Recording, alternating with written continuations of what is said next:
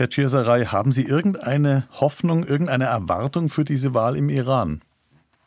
Nein, und äh, das ist ja keine echte Parlamentswahl in dem Sinne, sondern es ist eine Scheinwahl. Die Personen, die dort äh, zur Wahl stehen, sind ganz klar Unterstützer des äh, Regimes. Kritiker beziehungsweise Menschen, die gegenüber dem Regime kritisch stehen, sind sowieso von der Wahl ausgeschlossen. Von daher, das ist einfach eine Scheinwahl und der Iran will ja hier auch den Eindruck nur erwecken oder die besser gesagt dieses Regime, das Regime der Islamischen Republik will den Eindruck erwecken, dass überhaupt Wahlen in diesem Land existieren. Aber wie gesagt, das ist keine Parlamentswahl in dem Sinne. Die Proteste sind abgeebbt, man hat schon lange nichts mehr davon gehört, die Repression des Staates ist gestiegen. Gibt es denn noch irgendeine politisch schlagkräftige Form von Widerstand im Land? Also die Repressionen sind in der Tat gestiegen, übrigens jetzt auch im Zusammenhang mit dieser Wahl.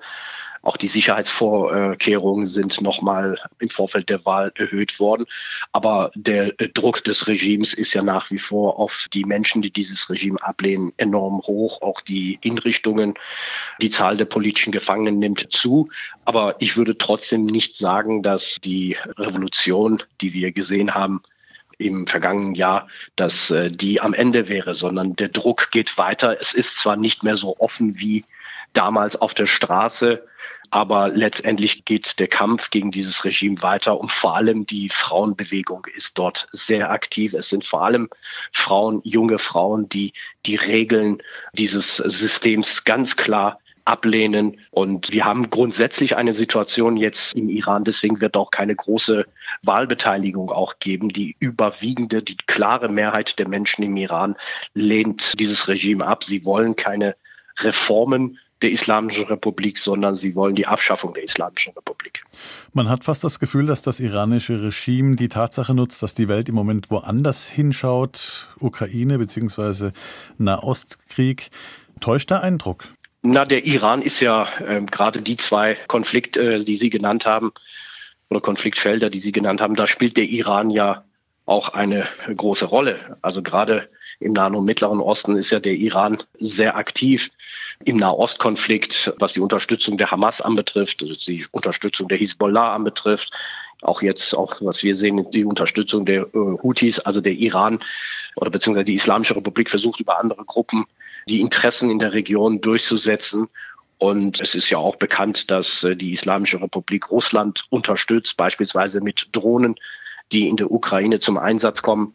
Also von daher, dieses Regime ist nach wie vor sehr aktiv, nicht immer im Vordergrund, aber im Hintergrund und ist nach wie vor einer der größten Geldgeber, äh, wenn es um das Thema Terrorismus geht. Hm. Aber lenkt das vielleicht auch ein Stück weit ab von den Problemen im eigenen Land? Es ist bewusst auch eine Strategie, die die Islamische Republik hat auch in der Vergangenheit oft die Außenpolitik benutzt als äh, Instrument, um von den Schwierigkeiten in der Innenpolitik abzulenken. Aber nichtdestotrotz äh, kann nur empfehlen, viel darüber zu berichten, darüber zu schreiben, denn in der Tat die eklatanten Menschenrechtsverletzungen im Iran, die gehen ja nach wie vor weiter. Schöpft denn die Bundesregierung Ihrer Meinung nach die Möglichkeiten zur Einwirkung auf den Iran aus? Stichwort Sanktionen, wird da genug gemacht? Es ist insgesamt, und äh, das sage ich ja heute nicht zum ersten Mal, man muss das Problem oder das Thema etwas größer sehen. Und vor allem, da geht es um die Europäische Union, wie die Europäische Union letztendlich insgesamt mit diesem Regime umgehen will. Und ich persönlich bin davon überzeugt, dass die Europäische Union eine andere Iran-Strategie braucht. Und äh, das sage ich heute nicht zum ersten Mal, sondern das sage ich länger.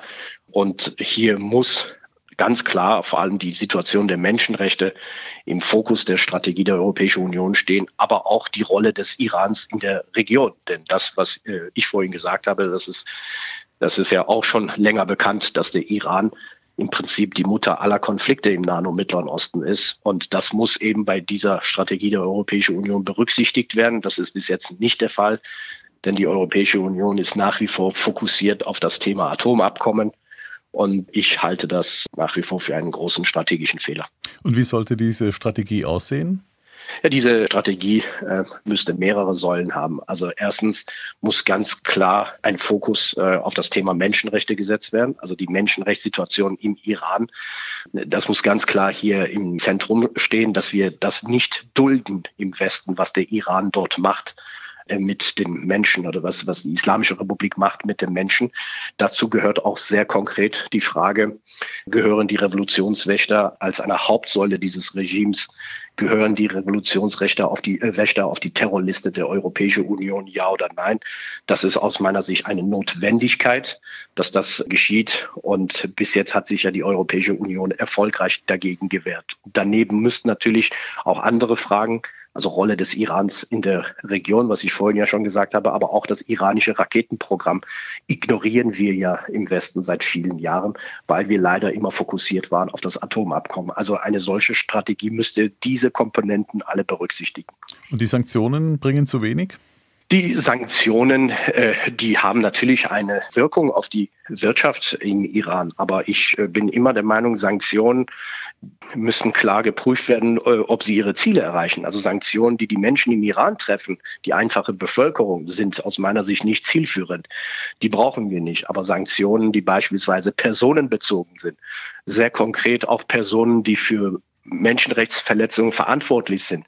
Die sind aus äh, meiner Sicht äh, sinnvoll und Instrumente dieser Art gibt es auf Europäische Union. Und deswegen habe ich auch vorhin gesagt, die, man muss auch genau schauen, wer, wo sind denn die Machtachsen dieses Regimes? Die Revolutionswächter sind beispielsweise diese Milizen. Das sind ja, mhm. das sind ja nicht nur Milizen, sondern das ist ein, die haben eigene Stiftungen, die haben eigene Unternehmen, die kontrollieren beinahe 90 Prozent der iranischen Wirtschaft.